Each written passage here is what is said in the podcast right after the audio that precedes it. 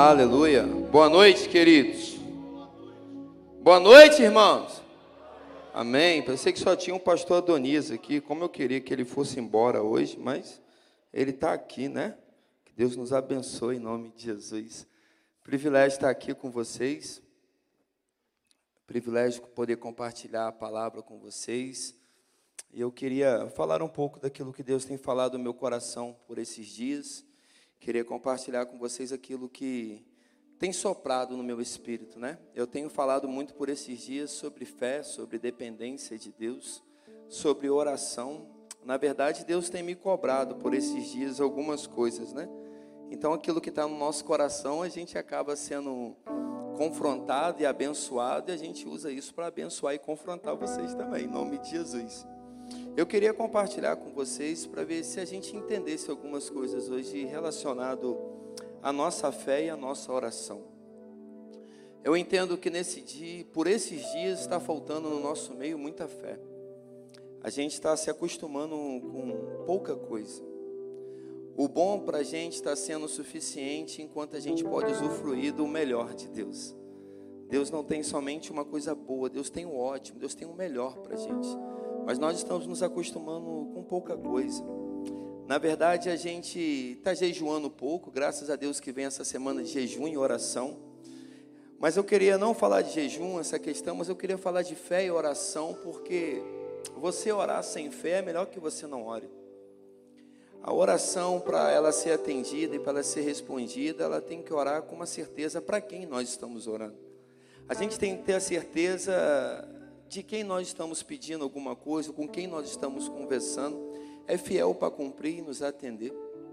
Ou melhor, a gente tem que ter a certeza absoluta que o nosso momento de oração não é um ritual religioso, né?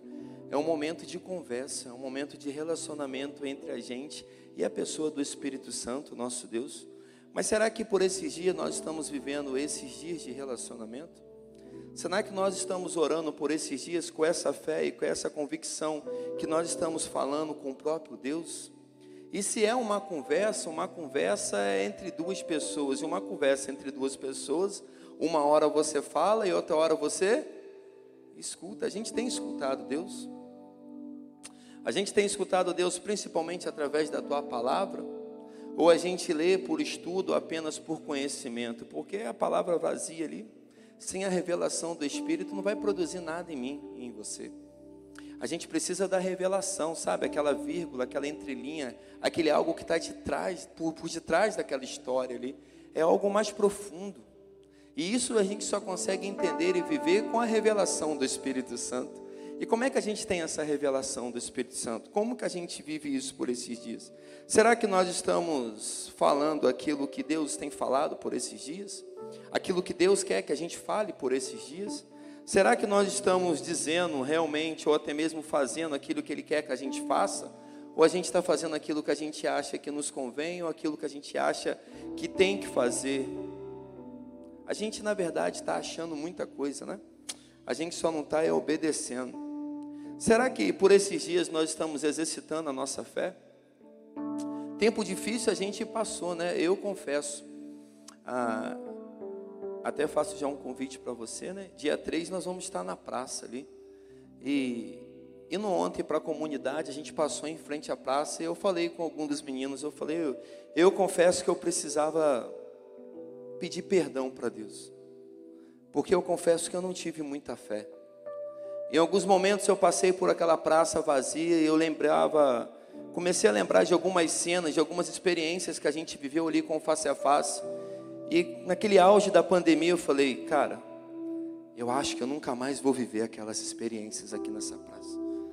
Eu acho que nunca mais a gente vai conseguir se aglomerar como antes. A gente ouviu muito isso que o mundo não, não vai ser mais como era antes. E a gente está voltando ao normal. Mas será que naquele tempo lá atrás não faltou fé, não faltou esperança em mim?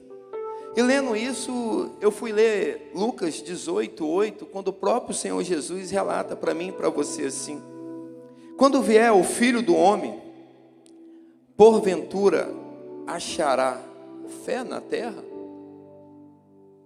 Eu fiquei pensando, uau, como que ele faz essa pergunta se ele sabe de todas as coisas? Eu fico pensando, Jesus sabe de todas as coisas e Mateus 28, 18 relata isso para a gente, que ele realmente sabe de todas as coisas, mas por que, que ele fez essa pergunta?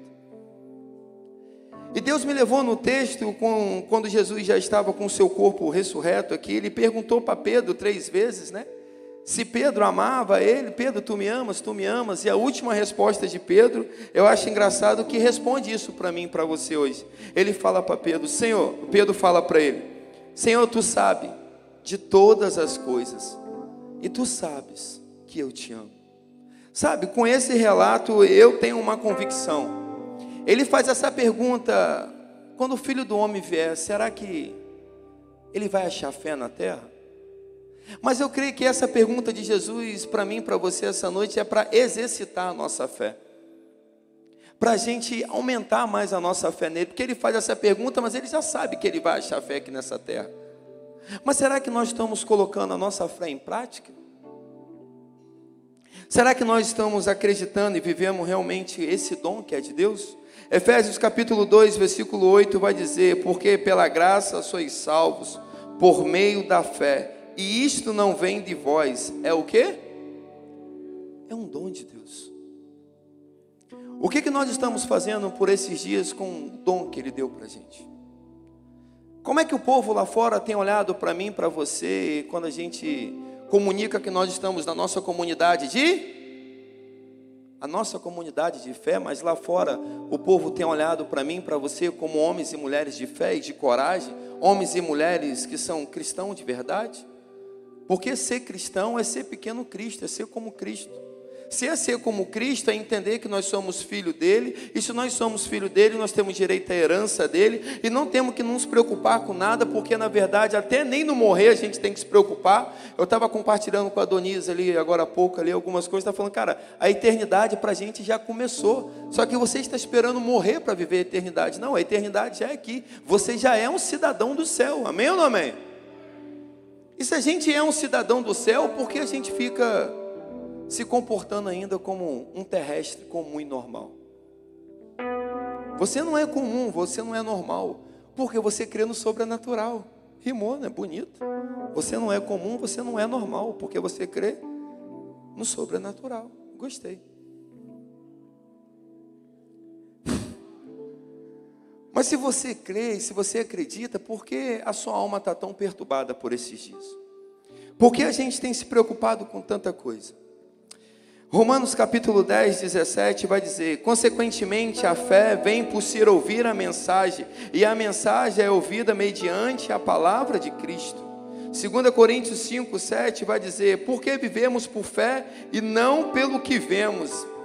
Isso não é uma verdade hoje para mim e para você. Porque hoje nós somos, eu tenho falado isso há muito tempo, nós somos uma geração hoje que é mais guiada por aquilo que está vendo do que por aquilo que está ouvindo. A gente está precisando de não sei quantas mil testificações para entender que Deus está falando. A gente precisa de tantas testificações, por quê? Aí eu ainda vou entrar ainda na questão da oração, é porque na verdade a gente não é acostumado a viver uma vida de oração, porque uma vida de oração, uma vida de intimidade com o mestre, uma vida de intimidade com o mestre é porque você está orando todos os dias, então além de você falar com ele todos os dias, você tem escutado ele todos os dias. E se você ouve ele, se você você escuta ele, e se você tem falado com ele todos os dias, quando ele liberar alguma palavra para você, vai ser inconfundível a voz dele. Mas quando você quase não fala com uma pessoa, não é assim? A pessoa te grita de longe e você nem percebi. Às vezes a pessoa grita, você nem entendeu o seu nome, mas você reconhece a voz da pessoa, alguém me chamou. Às vezes nem te chamou, você só reconheceu a voz. A gente por esses dias tem reconhecido a voz do nosso mestre? Porque se a gente olhar hoje para a prática, parece que não. Nós estamos sendo uma geração fraca, vazia sem vida de oração e sem acreditar naquilo que nós estamos orando, pedindo e até mesmo cantando. Porque é só bater na nossa porta uma perseguição, uma doença, alguma coisa, que a gente já tem entregado os pontos. Até quando nós vamos viver isso? Hebreus 11, 1, eu adoro esse texto, diz: Ora, a fé é a certeza daquilo que nós esperamos e a prova das coisas que não. A fé é a gente ter certeza que eu vou chegar lá, mesmo que todos os empecilhos, que os meus olhares humanos, as pessoas e todas as circunstâncias venham dizer para mim que eu não vou conseguir, que eu não vou chegar até lá. Mas se eu ouvir uma palavra que eu vou, eu vou. Eu tenho vivido isso na minha vida, exemplo. Esse púlpito aqui é um exemplo disso. Eu fui, fiz seminário aqui durante quatro anos. Eu sempre orei, eu lembro como se fosse hoje, eu acho que Mirinha que vai lembrar aqui, eu ficava naquele cantinho ali, né? O pessoal chamava a gente com a turminha da minha célula dos canela de fogo, né?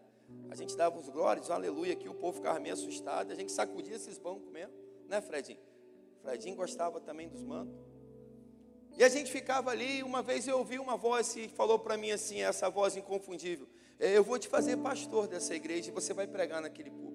Eu falei, jamais. Eu olhava o púlpito das pessoas aqui e falei, eu não tenho nenhum parente, eu não tenho ninguém importante. A minha família é tudo macumbeiro, católico. Eu não tenho nenhuma influência, não tenho dinheiro, não tenho nada. Jamais eu vou conseguir pregar ali. Primeiro, eu olhava para outras coisas, não tem nenhum português para falar direito para esse povo. Eu sou tá maluco. E fazer seminário, então, estudar aquele monte de livro, tá doido. Consegui passar.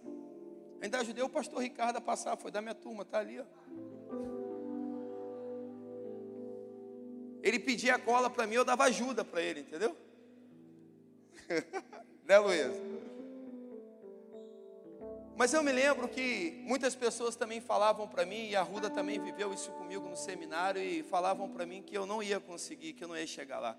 Na verdade, meu primeiro dia do seminário eu quase fui expulso, eles lembram disso, né? Porque eu cheguei lá de sandalinha, bermuda, camiseta, boné na cabeça. O pastor falou, falou para mim que eu estava na turma errada. Eu falei, não, pastor, estou na turma certa. Ele falou: Você tem certeza que você quer ser pastor? Eu falei: Rapaz, querer eu não quero, não, mas a certeza que Deus mandou eu ser, eu vou ser. Se Ele mandou eu vir para cá, eu estou aqui, irmão. O que vai ser no final, não sei não. Querer eu não quero, mas eu sou obediente. Porque na verdade a grande questão da fé é isso: a fé é você ser obediente, mesmo quando a circunstância, quando tudo diz para você que não, você é obediente. Porque você confia naquilo que foi liberado. E eu me lembro que eu fiquei aqui, me formei, mas não preguei, fui embora. Pastoreei dois anos e meio lá no São Caetano. E quando eu voltei, eu me lembro como se fosse hoje no primeiro sábado jovem. Quando eu subi aqui para pregar, eu lembrei daquele dia que eu estava ali. Porque naquele dia que eu estava ali, detalhe, o Senhor não falou que eu ia pregar nesse púlpito como pastor, mas sim como pastor da igreja. E naquela época que eu preguei aqui no sábado jovem, eu já era pastor dos jovens e dos adolescentes. Então eu já era um pastor da igreja. Sabe, é você acreditar, é você ter fé. Pastor, como é que foi? Foi muitas circunstâncias, foi difícil chegar até aqui, mas eu tive uma vida de oração e eu acreditei naquilo que Ele falou para mim, não as pessoas. Mateus 17, 20 vai dizer assim para a gente: Ele respondeu, porque a fé que vocês têm é pequena. Eu asseguro que se vocês tivessem fé do tamanho de um grão de mostarda, poderão dizer a este monte: vai daqui para lá e ele irá. Nada será impossível para você. Hum. Vamos ser sinceros uns com os outros nessa noite. Se nós vivêssemos mais algumas verdades da Bíblia, seria muito diferente a minha vida, a sua vida, sim ou não? Mas a gente não está acreditando na palavra. E como eu falei, fé significa obedecer a Deus mesmo quando todas as minhas perguntas não são respondidas. Isso é viver uma vida de fé de verdade. Hebreus 11, 6, mais um pouco para frente, vai dizer que é impossível agradar a Deus sem. Será que nós temos agradado a Deus ou desagradado a Deus com a nossa falta de fé ou com a nossa pouca fé? Fé é a gente acreditar em Deus maior do que tudo. Nós precisamos ter uma revelação do tamanho do nosso Deus. Nós precisamos entender que Ele é maior do que aquilo que nós podemos pensar ou até mesmo imaginar. A nossa mente é pequena demais para entender a dimensão do tamanho e do poder do nosso Deus. Ele é maior do que o câncer, Ele é maior do que a miséria, Ele é maior do que tudo, Ele é maior do que o Covid, Ele é maior do que qualquer coisa que a gente pode pedir, pensar ou imaginar. Só que por esses dias, meus amados, nós precisamos ter fé e viver debaixo mesmo de uma vida de oração e fé. Porque os sinais seguirão aqueles que creem. Eu não estou vendo sinais no nosso meio. A gente está fraco demais, a gente está desanimando, a gente está desistindo muito rápido, a gente está desistindo por qualquer coisa, por qualquer palavra. Engraçado que Deus está movendo meu coração por esses dias, porque essas, por essa semana eu preguei sobre a vida de Jairo. Na verdade, se você pegar o texto de Marcos, capítulo 5, a partir do versículo 21, você vai ler duas histórias ali que ministram muito ao meu coração. Eu vou tentar resumir para você. Marcos, capítulo 5, a partir do versículo 21, conta a história lá de, de Jairo. Um cara importante, o mestre da sinagoga, como você sabe, estava lá e ele ouve ouvir falar de Jesus, sabe? Tem momentos da minha vida e da sua vida que Deus permite a gente passar algumas necessidades só para a gente perder toda a nossa força, a nossa esperança e a gente entender que a gente não é nada sem Ele e a gente depositar todas as nossas fichas e todas as nossas esperanças nele. Porque parece que a gente só acredita, a gente só tem fé quando isso acontece com a gente. É como aqueles discípulos naquele momento lá tirando água do barco, sabe? Desesperados, esquecendo que Jesus estava dormindo. Gente, não precisava aquele desespero todo, não precisava ficar tentando ali, ó, tirar a água do barco, não precisava ficar com medo que o barco afundar, porque eles não sabiam, eles não tinham fé, eles não sabiam que quem estava com ele no barco. E quando eles foram lá e acordaram o Senhor, o Senhor, o que está vendo aí? Todo mundo, que é isso? Vocês estão desesperados, homens de pouca fé. É o vento? vento, mar, bora, continua. Foi assim, sim ou não? Agora, por que eu e você a gente está ficando tão desesperado e tentando fazer tantas coisas com a força do nosso braço, tentando dar o nosso jeito, como esses discípulos? Na verdade, é só a gente ter mais fé e confiar em saber quem está com a gente no barco. Irmão. Na verdade, Jesus não está com você no barco, Jesus está com você e dentro de você. Como foi pregado quinta-feira passada, tem uma dinamite aí dentro, tem poder dentro de você, irmão. A solução está aí dentro de você. O que nós precisamos por esses dias é parar de procurar Deus nas coisas e nas pessoas e começar a procurar as respostas de Deus dentro da gente mesmo. Porque Deus está dentro da gente, o Espírito está dentro de mim, o Espírito está dentro de você. A gente não tem uma vida de oração, a gente é pedinte de oração, porque quando acontece alguma coisa, ou a gente tenta resolver as coisas do nosso jeito, a gente não acredita e tem fé que Ele pode resolver. Quando é isso, a gente tem tanta pouca fé que a gente fica chamando os irmãos da fé, os irmãos abençoados, os irmãos do manto, ou os irmãos que vivem uma vida de oração. Aí você fica mandando mensagem insistindo para a pessoa orar por você, mas você mesmo não paga um preço de oração para ser respondido por Deus. O que é melhor alguém chegar para você, irmão? Deus mandou te dizer que é assim, meu Deus, como foi bom, Deus revelou para você. É top quando Deus faz isso, eu acredito. Mas muito mais top do que isso, melhor do que isso, é quando eu estou dentro do meu quarto, caminhando, andando, e o Espírito vem só para aquilo que eu preciso. Meu Deus, é melhor eu ouvir o próprio Deus falar comigo do que ficar ouvindo Ele da boca de pessoas, irmãos não é errado, mas às vezes você está aqui só procurando uma resposta, e na verdade a resposta que você quer adquirir, você não vai encontrar aqui em uma pregação, você vai encontrar no seu momento de oração, no seu momento de intimidade, porque às vezes tem coisas que Deus quer tratar com você, que Ele quer tratar com você no individual, não no público. E a gente está perguntando, por que, que Deus não nos responde? Porque você não tem uma vida de oração, porque você não acredita, na verdade, no Deus que você serve, você não confia. Vamos lá, vamos voltar na vida de Jairo. Um cara que não conhecia Jesus, era um cara que conhecia Jesus de ouvir falar. Ele sabia que Jesus estava fazendo alguns sinais e maravilhas, e ele vai até esse Jesus porque as fichas dele, o recurso dele todo acabou, porque a filhinha dele de 12 anos estava ali a morrer, tipo assim, vai morrer, é só esperar a morte. Não, para aí. Eu ouvi dizer que tem um cara curando e fazendo sinais e maravilhas. Eu vou até esse rapaz. Só que quando ele chega até Jesus, a Bíblia relata para mim e para você que ele insistiu.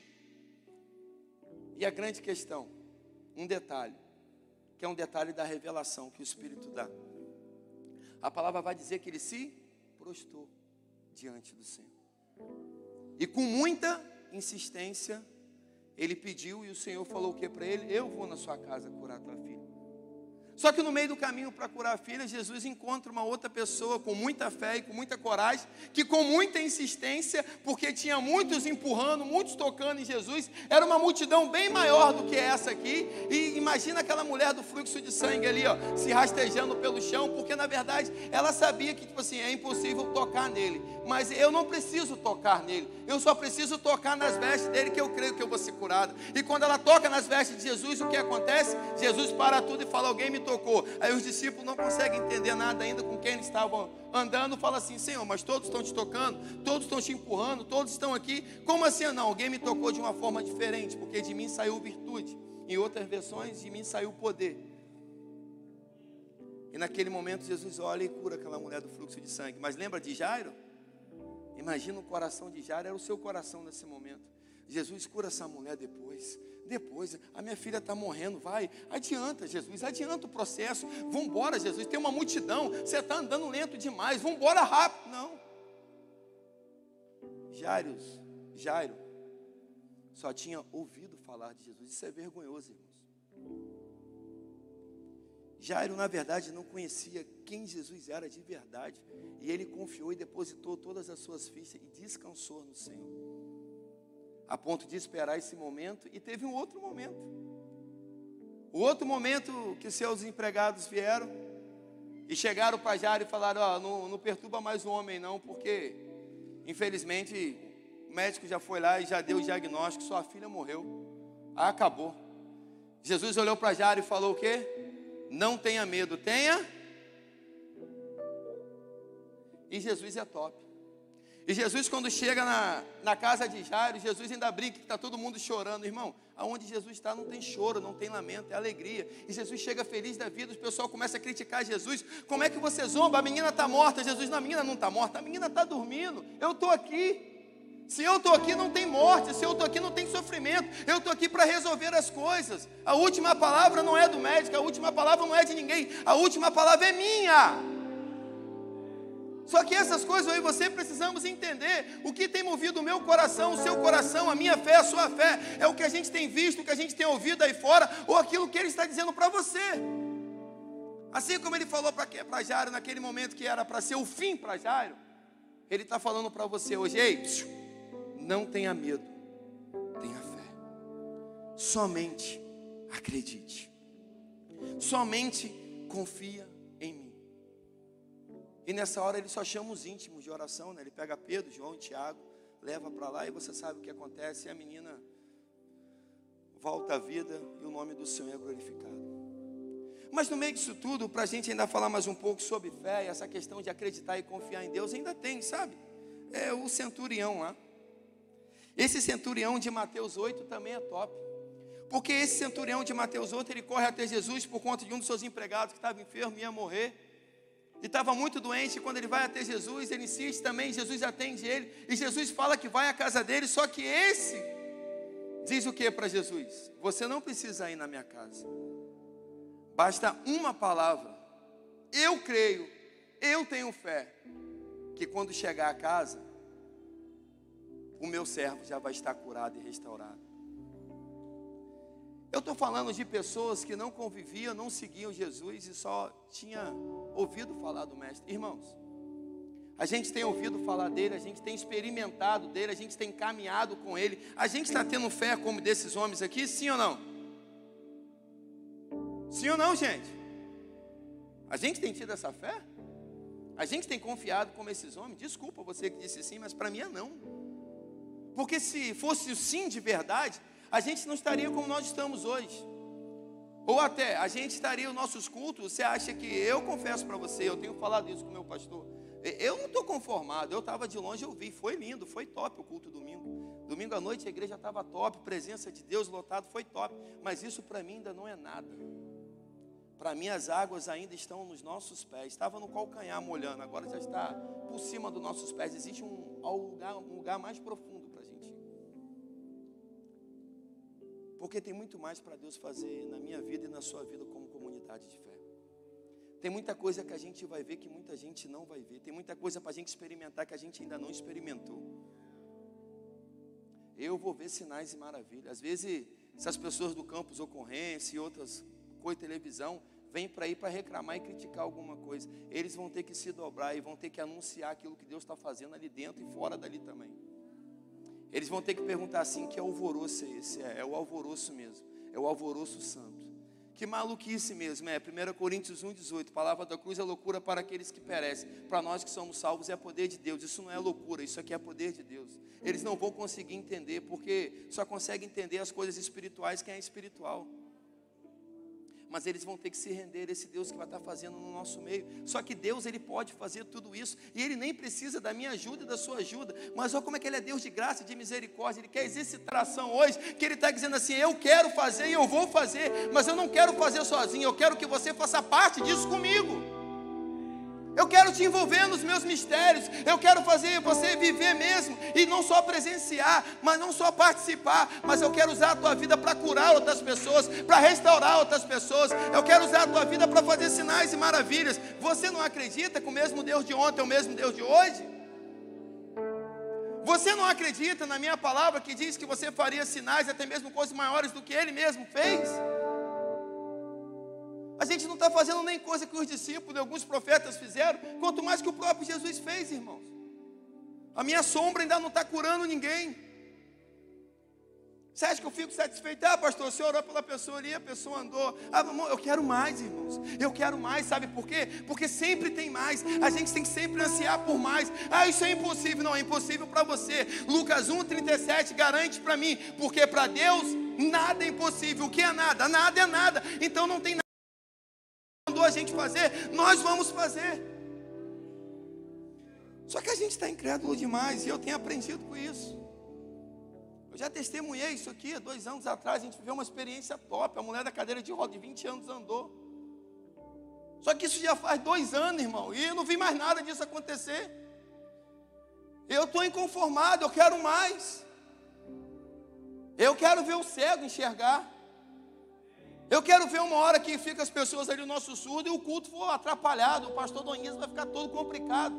Porque um surdo daquele vai sair correndo, gritando e vai ser um alvoroço santo. E ele vai parar o culto. Gente, que ele tem o toque dele lá, né? Vocês estão me atrapalhando. Como eu estou desconcentrado, o que está acontecendo? Não, não é nada demais, não. Uma coisa simples. É só esse irmão aqui da Libras aqui que era surdo. Agora ele só está ouvindo pelo poder de Deus que está sendo manifestado aqui.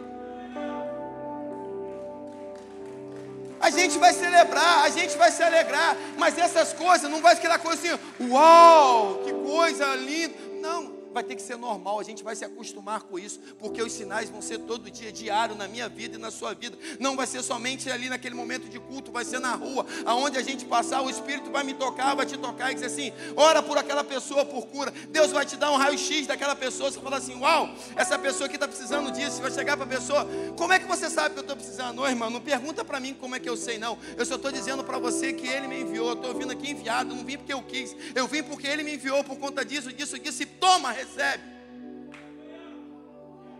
Mas se a gente não tem uma vida de intimidade, a gente não vai saber o que Ele está falando. A gente não vai saber o, o, que Ele quer que a gente faça. A gente está terreno demais, a gente está humano demais. Ô irmão, vamos acordar. Está na hora da gente começar a ser mais espiritual. Está na hora da gente começar a ser mais parecido com o Mestre. Quanto tempo a gente não ora por pessoas aceitando a Jesus?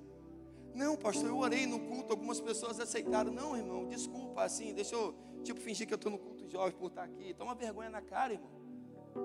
Porque aquela palavra ali que você orou para aceitar Jesus não tem nada a ver com você ganhar alma com Jesus. Ganhar alma com Jesus é você sentar no banco, é você sentar no ônibus, na van e parar, olhar para a pessoa e ver uma oportunidade de pregar o Evangelho, que pode ser a última oportunidade daquela pessoa. Para ganhar uma alma para Jesus é você chegar para sua família em uma reunião simples e falar assim: Eu posso orar? Ah, você vai vir com essa historinha de falar de Jesus. Não, só quero orar. Porque quando eu orar, algo vai acontecer. Porque quem vai convencer você não vai ser mais as minhas palavras. Passou do tempo da gente ficar pregando para convencer alguém, alguém de alguma coisa. É só orar, porque quem convence é o Espírito Santo. Eu estou tão cheio dele que eu vou começar a orar aqui, meu irmão. Ele vai convencer todos vocês e vocês vão ter que se render a esse Deus que eu sirvo. Aí a gente vai parar de convidar as pessoas para vir para o culto, porque as pessoas vão começar a pedir para vir com a gente. Mas isso não está acontecendo porque está faltando vida de oração, está faltando fé. Está faltando a gente acreditar mais nesse Jesus tão lindo e maravilhoso que nós servimos, irmãos. Está faltando mais fogo mesmo no nosso coração, mais paixão. Está faltando mais ousadia em mim e em você. O que está desativado aí dentro de você que precisa ativar? Tem algumas coisas dentro de você que precisa ser ativado nessa noite em nome de Jesus. Nós temos duas armas muito poderosas que é a, a nossa fé, a gente acreditar, e a nossa oração a gente quase não usa, a gente quase não ora. E quem não ora não tem intimidade com o Pai. Quando você ora, você consegue entender, meu Deus, eu não estou sozinho. Quantas vezes você tem passado por esses dias aí achando que você está sozinha, achando que você está sozinho, querendo uma palavra, querendo alguém? Ei, você já tem tudo. Se você tem Ele, você não precisa mais de nada, irmão. Por que, que essa alma está tão perturbada? Por que, que você está tão inquieto? Porque a ansiedade tem tirado a sua paz. Você está ansioso demais, irmão. Está preocupado com o dia da manhã. Os passarinhos, como diz na palavra dele, não se preocupam com o dia da manhã. Por quê? Porque eles não guardam nada no celeiro. Porque amanhã o pai dá o alimento para eles. Agora, se o pai dá o alimento para os passarinhos, o pai não vai dar alimento para vocês, homens de pouca fé. Porque é assim que a palavra diz. Ou a gente acredita e vem para a palavra e vem viver a palavra de Deus, ou é melhor a gente parar com essa vida de cristianismo. Porque na verdade a gente pode estar envergonhando o nome dele.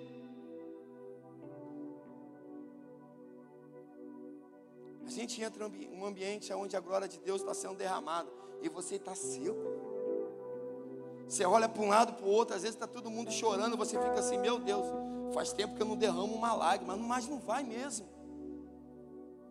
Porque você acha que Jesus é um gêniozinho da lâmpada, onde a hora que você quiser, você vai esfregar e vai aparecer, atende os seus pedidos e acabou.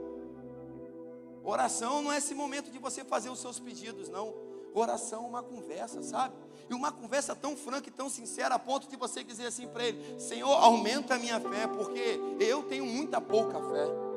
Só que a palavra dele vai dizer, como eu já li para você, a gente tiver a fé do tamanho de um grão de mostarda, a gente pode mandar em um monte, vai para lá e vai para cá, a gente pode fazer tanta coisa. E o que a gente tem feito, irmãos? O que a gente tem feito com o poder que está sobre mim, está sobre você? O que você tem feito desses cultos tão avivados, tão maravilhosos que nós estamos vivendo, não só aqui, como no nosso ambiente de céu? Se você está pensando em só ganhar alma, não, eu convidei uma pessoa semana passada, esse mês, e foi, ele foi na cela. Isso é pouco, irmão. Você tem que ganhar não só gente para a sua comunidade de fé, para a sua cela, mas para outras igrejas, que a gente está preocupado em encher aqui e só encher as nossas celas, está preocupado em ganhar uma para Jesus, para o reino. O reino é maior do que qualquer coisa. A gente precisa pensar mais um pouco como ele pensa, sabe? A, a Bíblia registra ah, algumas histórias, algumas histórias de homens e mulheres de oração e fé. Esses homens, eles foram pessoas que viveram em épocas, lugares, contexto, tudo diferente, sabe, uma das outras. Mas todos eles tinham em comum um fato que tem que me impactar e te impactar. Eles viviam uma vida de oração. São vários exemplos, eu só peguei alguns aqui, porque senão eu vou ficar a noite toda. Vamos lá.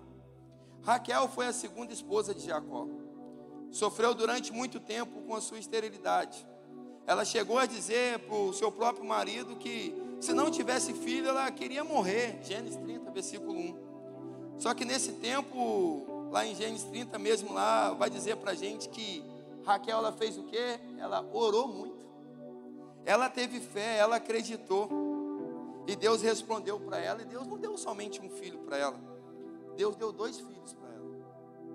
E um até, tipo assim, teve o privilégio de ser governador do Egito, né? Que a gente conhece muito bem a história de José. Ela teve José e teve Benjamim. Débora também é chamada na Bíblia como uma profetisa.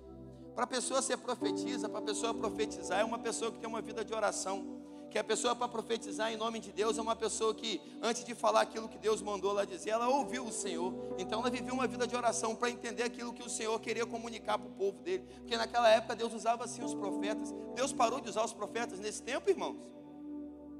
Por que cadê os profetas desse tempo? Porque o que a gente tem visto na televisão, os profetas dos caos. É as pessoas que estão envergonhando o Senhor. Esses dias eu vi lá um pastor lá, que parece que teve uma revelação, não sei de quem que ele ouviu, que ele iria morrer e ia ressuscitar em três dias, onze e meia. Ficou lá, a esposa não deixou enterrar o corpo do homem lá. Ficou todo mundo, televisão, no maior expectativa. Deu onze e meia, meia-noite, uma hora da manhã, pegaram o corpo do homem, enterraram o homem. Sabe por quê? Ele não ressuscitou coisa nenhuma. Ele ouviu de quem isso? Que profeta é esse? Não estou julgando ninguém, mas estou sendo realista, porque sabe por quê? A gente está ridicularizando o Evangelho, o poder de Deus, o nome de Deus, a nossa fé. Cadê aqueles que vão levantar e vão dizer, ó, vai acontecer isso e aquilo que você falou aconteceu? Acabou os profetas? Está extinto? Será que tem profeta na terra ainda hoje? Por face a face, a gente estava orando, eu estava falando, é difícil de encontrar alguém para, às vezes de fora, para vir pregar.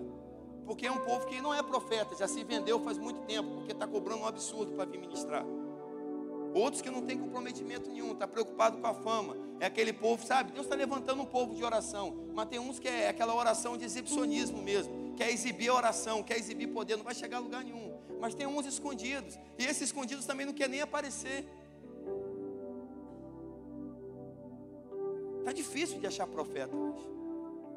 Tá difícil de achar homem sério, homem com caráter, homem... gente que fala bem, gente que tem uma descolada, gente que faz a gente rir, chorar. Isso aí é o que mais tem, tá fácil. Mas eu estou falando de pessoas que têm vida.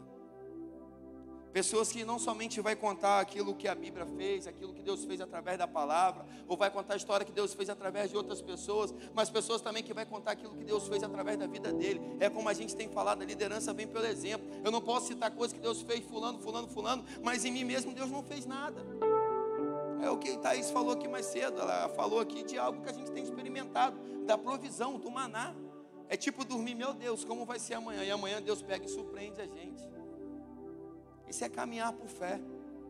E dormir com colocar a cabecinha no travesseiro, tranquilo, tranquilo. Esther foi uma jovem judia que se tornou a rainha da Pérsia. Nesse contexto que ela viveu lá, foi um contexto bem complicado de perseguição do povo judeu. Mas Esther não só jejuou e orou, mas ela botou o seu povo para orar e jejuar. E o que que Deus fez? Deus deu livramento para o povo dela. A gente tem orado, irmãos. Tem muitos que estão mais preocupados aí se Bolsonaro vai continuar ou se Lula vai assumir. A gente vai ter perseguição do que orar para que a vontade de Deus seja estabelecida. Eu confesso, eu não, não é falar de coisa não, mas eu não gosto de Lula. Mas às vezes tem hora que eu até oro para Lula ser presidente. Seria top. Porque aí vocês iam sofrer na pele o que é perseguição de verdade. Aí nós, nós vamos sofrer uma perseguição top. Porque de repente assim cai a nossa ficha e a gente começa a crescer e depender somente de Deus. Porque a gente está com a faca e o queijo na mão, mas não quer usufruir daquilo que está nas nossas mãos. A gente só dá valor depois que perde. Ah, se eu soubesse eu tinha feito isso. Ah, se eu soubesse eu tinha feito aquilo. Se eu soubesse eu tinha pregado mais na praça. Que a gente vai ser proibido de pregar nas praças. A gente vai ser proibido de muita coisa. A gente está esperando isso acontecer, irmãos? Além de falar de, dessas mulheres, eu quero falar também de alguns homens. Abraão é o grande patriarca, né? Do povo de Israel. Era um homem de oração. Sua comunhão com o Senhor era tão intensa que ele foi chamado de algo que mexe assim comigo, sabe? Ele foi chamado de amigo de Deus. Você sabe o que é ser amigo de Deus? Amigo íntimo. Abraão ele foi assim por conta da sua oração. Davi foi o maior rei de Israel. E ele é conhecido como um homem segundo o coração de Deus, mesmo com todas as suas falhas. Mas Davi era um cara que orava muito. Nem à toa que em Salmos resistem muitas orações de Davi. Está lá para mim, para você, quantas orações de Davi você consegue ler lá em Salmos. E ele foi quem ele foi, o homem segundo o coração de Deus. É, Elias também foi um cara top. Elias foi um profeta de oração, um profeta que ouvia Deus e confiava e tinha fé, a ponto de chamar 450 profetas e desafiar na frente de todo mundo, debochar, zombar da cara deles, brincar com eles, dificultar o momento dele e orar, crendo que esse Deus que ele servia iria fazer cair fogo do céu. Homens de confiança, homens de coragem, homens de fé, homens que oravam. Homens como Daniel, que orava três vezes ao dia, era um homem de oração. Contudo, o maior e o maior exemplo de todo é Jesus, que enquanto esteve aqui no nosso meio, deu exemplo para a gente. Mesmo sendo filho de Deus, o nosso Senhor não dispensava a sua prática de oração. E a carta dos Hebreus destaca o fervor que ele orava. Hebreus 5, 7 fala isso. Que ele era fervoroso nas suas orações, o próprio Deus. O Filho de Deus veio aqui na terra e quanto tempo ele tirava para ouvir e para conversar e para orar com o nosso Pai. E a gente quer que algumas coisas aconteçam no nosso meio. A gente está dizendo que a gente tem fé, que a gente tem uma vida de oração, que orar de manhã e orar à noite, ou nos nossos cultos, ou na nossa cela. Nós precisamos orar mais, nós precisamos confiar mais, porque senão nós não vamos ver nada acontecer no nosso meio. Aí eu comecei a pegar alguns relatos, sabe? Para a gente aprender e começar a orar mais. Eu comecei a ver a vida de Lutero. Lutero, ele olhava, ele orava seis vezes ao dia. Ele tinha que parar não somente para orar, ele orava, meditava, mortificava a carne dele, confessava os pecados dele. Não é à toa que ele foi quem ele foi, né? John Wesley, ele tinha uma vida de oração e fé. Ele tinha a sua oração como uma das coisas mais importantes da vida dele. Um, um, relato muito top é que lá na casa de John Wesley, lá na Inglaterra, é, tem um tapetinho. E no tapetinho, perto da cama dele, tem um círculo. E nesse círculo desse tapete é como a marca dos joelhos dele. E um relato muito top que você encontra até na internet, uma história verídica. Porque um tempo atrás, eu já preguei sobre isso em um sábado jovem. E um tempo atrás, um grupo de jovens foram visitar. É comum isso lá, as pessoas visitarem a casa de John Wesley e sente a presença de Deus até hoje lá por aquilo de John Wesley. O quarto de John Wesley é regado da presença de Deus. E nesse momento que as pessoas passaram por ali, uns seminaristas passaram por ali, e um menino de 16 anos passou por ali. E nessa que esse menino passou por ali, a, a, o professor passou, viu todo mundo, passou, fez a turnê, foram embora, a pessoa dali. Quando ela foi encontrar essa pessoa, sabe onde essa pessoa estava? Ela estava ajoelhada no tapete de John Wesley. E ela estava batendo no peito, dizendo assim: Faz de novo, Jesus. Faz de novo, Jesus. Faz de novo, assim como você fez com John Wesley. Faz de novo em mim. Faz de novo em mim. Ela começou a orar insistentemente: Faz de novo em mim, faz de novo em mim. E aquele professor, quando pegou nas costas daquele aluno, falou assim: Vambora. Você sabe quem foi Billy Graham, né, irmãos? Eu creio que você entendeu, né? Billy Graham pregava, pregava bem, gente? Você já viu alguma pregação de Billy Graham? Quem já viu? Ele não prega bem, não, gente. Tem alguma coisa assim de diferente? Eu acho que o pastor Adonias até prega melhor do que ele. Só que na vida de Billy Graham não é o que ele falava. Ele estava carregando algo que atraía as pessoas. Ele carregava uma unção que ele adquiriu não foi com o conhecimento dele de teologia, mas foi com a sua fé e foi com a sua coragem de se colocar disponível e dizer para Deus assim: faz de novo em mim, Jesus. Faz de novo em mim, Jesus. John Wesley já veio aqui, já passou. John Wesley já foi embora, mas eu agora estou aqui. Então agora é minha vez, chegou a minha hora. Eu quero ser um avivalista. Então faz em mim. Aí eu quero te perguntar nessa noite para a gente caminhar para encerrar. Esses homens de fé, esses heróis da fé, essas mulheres de fé passaram. Esses avivalistas também que deixaram tanta coisa boa para a gente passou. E você? E eu? Está na hora da gente deixar um legado de vida de oração e fé. Está na hora do povo olhar para mim e para você e falar assim: Eu preciso ser igual a você, Ana. Eu preciso ser igual a você, Simone. Arruda, eu preciso ter a fé que você tem.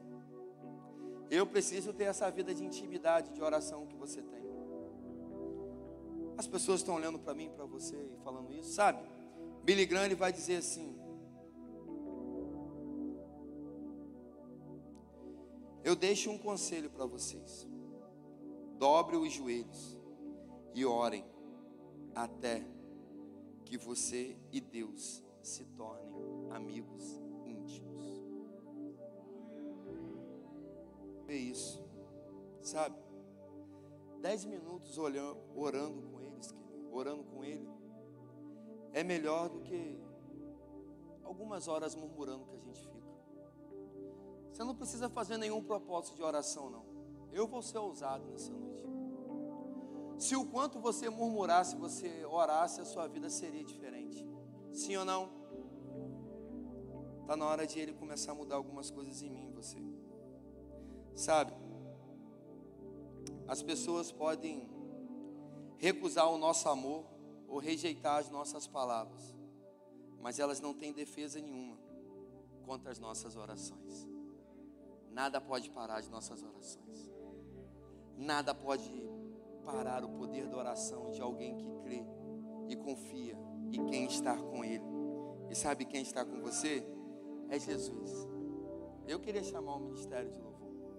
E esse Jesus, ele pode fazer infinitamente mais do que você pode pedir, ou pensar, ou até mesmo imaginar. Não tenta entender, irmão. Ô irmã, a sua mente é, é pequena demais, é vazia demais para tentar entender a dimensão do que Ele pode fazer se você só dizer para Ele nessa noite: Senhor, faz de novo. Faz de novo em mim. Sabe do que você precisa? É do nome dEle. E através do nome dele, do poder dele, você tem poder para curar, você tem poder para salvar, você tem poder para restaurar. Sabe, a gente não tem que botar na conta da igreja, na conta de ninguém, aquilo que quem tem que fazer sou eu e você. Precisamos fazer alguma coisa. Precisamos nos movimentar. O reino de Deus é um reino de movimento. A única coisa de graça que você recebeu, entre aspas, foi a salvação. Você quer unção, você quer poder, você quer dons espirituais, e você tem que pagar um preço para isso. Se renuncia, mata. Seja sincero para ele hoje, fala assim: Senhor, eu sou um homem de pouca fé. Eu não acredito muito no teu poder. Eu não acredito muito naquilo que o Senhor pode fazer. Eu ouço aquilo que o Senhor tem feito. Eu tenho até visto algumas coisas, mas quando eu olho para mim, eu falo assim: eu não sou capaz, eu não sou merecedor, irmão. Sai desse lugar de miséria, de mimimi, em nome de Jesus. Ele sabe que você é incapaz, ele sabe que você é um miserável, ele sabe que você merece o inferno, ele sabe que você é pecador, ele sabe o que você fez ontem, o que você fez anteontem, antes de chegar aqui, ele sabe o que você está pensando em fazer amanhã, ele sabe de todas as coisas, mas ele está querendo só um ok de você, dizer assim: não é você que faz, sou eu, mas eu estou esperando eu me capacitar, não, é ele que te capacita, é ele que faz, irmão. Na hora da gente exercitar nossa fé. Está na hora da gente confiar mais nesse Jesus. Ele quer fazer, Existe um desejo no coração do Pai hoje de fazer muita coisa no nosso meio. Mas sabe, esse Jesus, ele é reeducado. Ele não chega entrando. Satanás só quer uma brecha para entrar. Ele não. Ele está na porta batendo esperando você abrir, para ceiar com você, você ceiar com Ele, para você experimentar mesmo do sobrenatural, para você olhar e falar assim: meu Deus, eu não sei como eu fiz isso. E as pessoas vão olhar: nossa, como você fez? É, nem eu sei. Eu só sei de uma coisa: não foi eu que fiz, eu só fui usado para fazer através dele. É Ele, é para Ele, é por Ele, todas as coisas. Eu só estou aqui para servir, eu sou um cidadão do céu.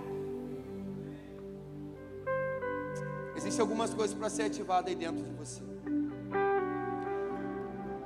A sua fé precisa ser exercitada nessa noite. E quanto mais ela é exercitada, mais ela cresce.